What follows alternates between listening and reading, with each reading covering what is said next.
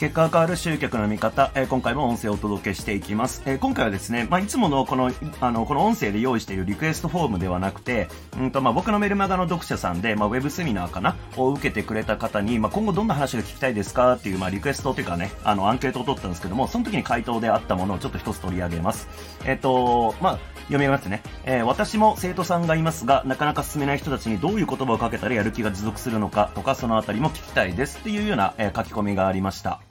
まあ、生徒さん受講生とかっていうことですよね。クライアントって言ったりとかしますけども、えー、まあ、このやる気が、えー、持続しない問題って、まあ、やっぱり直面するわけですよ。で、これって僕が考える、そのやる気を持続させる方法ってすごくシンプルなんですよね。そう何かっていうと、成果が出れば楽しいんですよ。で、成果が出ないとつまんないから辛くなるっていう、それだけの話だと思うんですよね。そう。だから、あのー、やる気を持続させる方法は成果を出させることです。もうできるだけ早く。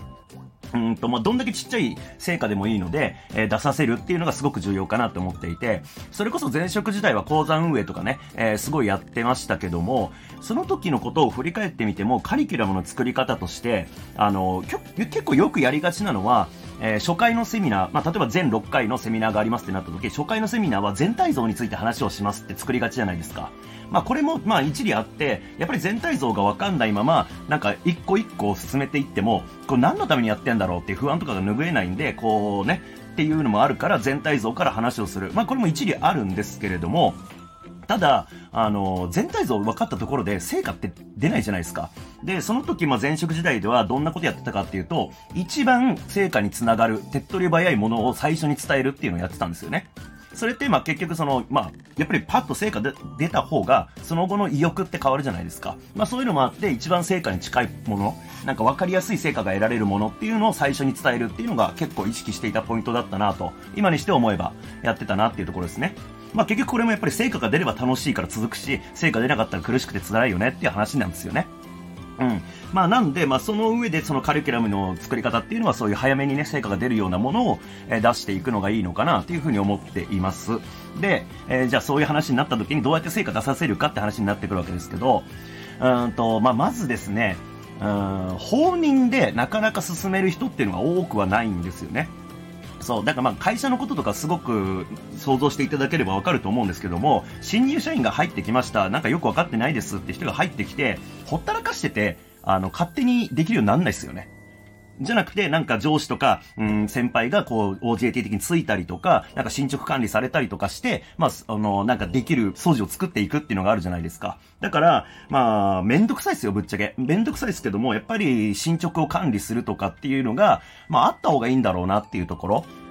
うんと、まあ、僕はその講座での関わり方とかって、まあ、その進捗管理するとかやってないんで、あの、やった方がいいんだろうなとは思いつつも、やってないですけれども、まあ、やっぱり進捗管理してあげた方が成果は出やすいですよね。で、いついつまでにこれやってくださいとか、えー、いついつまでにこれ提出してくださいっていうちゃんと期限切って進捗を管理していくっていうこと。で、まあ、大抵その、成果出ない人とか、続かない人って、あの、自分の決めた期限とかそういうの守れないじゃないですか。これ実際まあ僕のお客さんでもそうなんですけども、自分が決めた期限を、えー、簡単に破るっていうのがやっぱり特徴としてあるんで、あの、その進捗管理っていうのをやっぱやってあげると効果は高いんじゃないかなって思います。で、あとはステップバイステップでちゃんと伝えるっていうことですよね。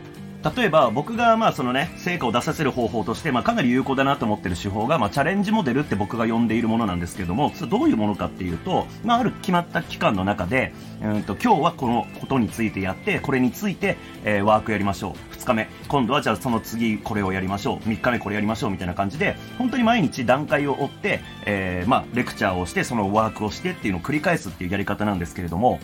まあこれって、まあ手順通りに伝えていくだけで、何かしらの成果につながっていく、何かしらの成果物につながっていくっていう形になってるんで、やっぱりこれも成果出やすいですよね。だからまあちゃんとステップバイステップに進められるような、えものになってるか。で、それこそ、うんと、まあ、最初のファーストステップがめちゃめちゃこうハードル高いものだったら、登れないわけですよね。だから、まあ分かってない人、うん、素人、えー、初心者と言われる人たちであっても取り組めるような、まあ最初のちっちゃいスモールステップ、ベイビーステップって言ったりしますけども、そういうちっちゃいステップ歩最初に用意してあげて、まあ勢いに乗って、どんどん階段登ってもらうみたいなイメージでちゃんと作っていくっていうこと。で、あとは、その、進捗管理とステップバイステップっていうところでもちょっとね、ちらっと名前、っていうかこの言葉を出しましたけども、やっぱ課題ですよね、課題。あの、このチャレンジでも、その課題をしっかり提出してもらうっていうのが結構肝になっていて、まあ、要は、やる気続かない人っていうのはやんないじゃないですか。やんないし、うーん、まあ、やんないから成果出ないし、成果出ないからやる気なくなるし、みたいな感じで。でもやる気ないからやんないしっていう、なんかもうこう、卵が先か鶏が先かみたいな話になっちゃうんですけれども、まあ、とにもかくにも成果出ない人はやってないっていうのが、まあ、結構ほとんどな、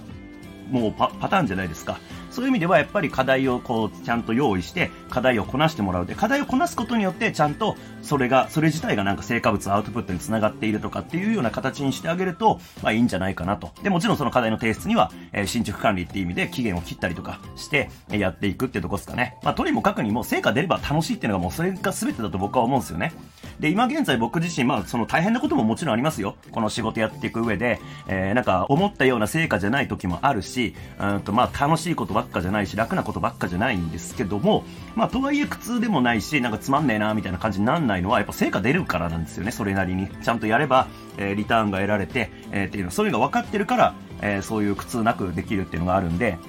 まあ、成果をどうやって出してもらうか。まあ、これはだから受ける側の心構えとしてもそうですよね。成果出れば楽しくなるんで、今つまんなくても。だからまあよくあるじゃないですか。なんか、やる気が出ないとか、うんと、なんか自分に向いてないんじゃないかとか、うんと、まあそういうふうに思ってる時って当然多分成果出てない時だと思うんですよね。でも、続けて成果出れば楽しくなるんで、楽になるんで、えー、まあ、気楽にって言ったらあれですけどね、えー、そういう心持ちでいるといいんじゃないかなと思いますね。ただまあそういう苦しい時期を早く抜けるためにも、そっとでやることやろうよっていう話になってくるんですけどね。えー、まあそんな感じで、やる気を簡単に持続させる方法は成果を出させることです。えー、そんな感じでなんか参考になれば幸いです。ありがとうございます。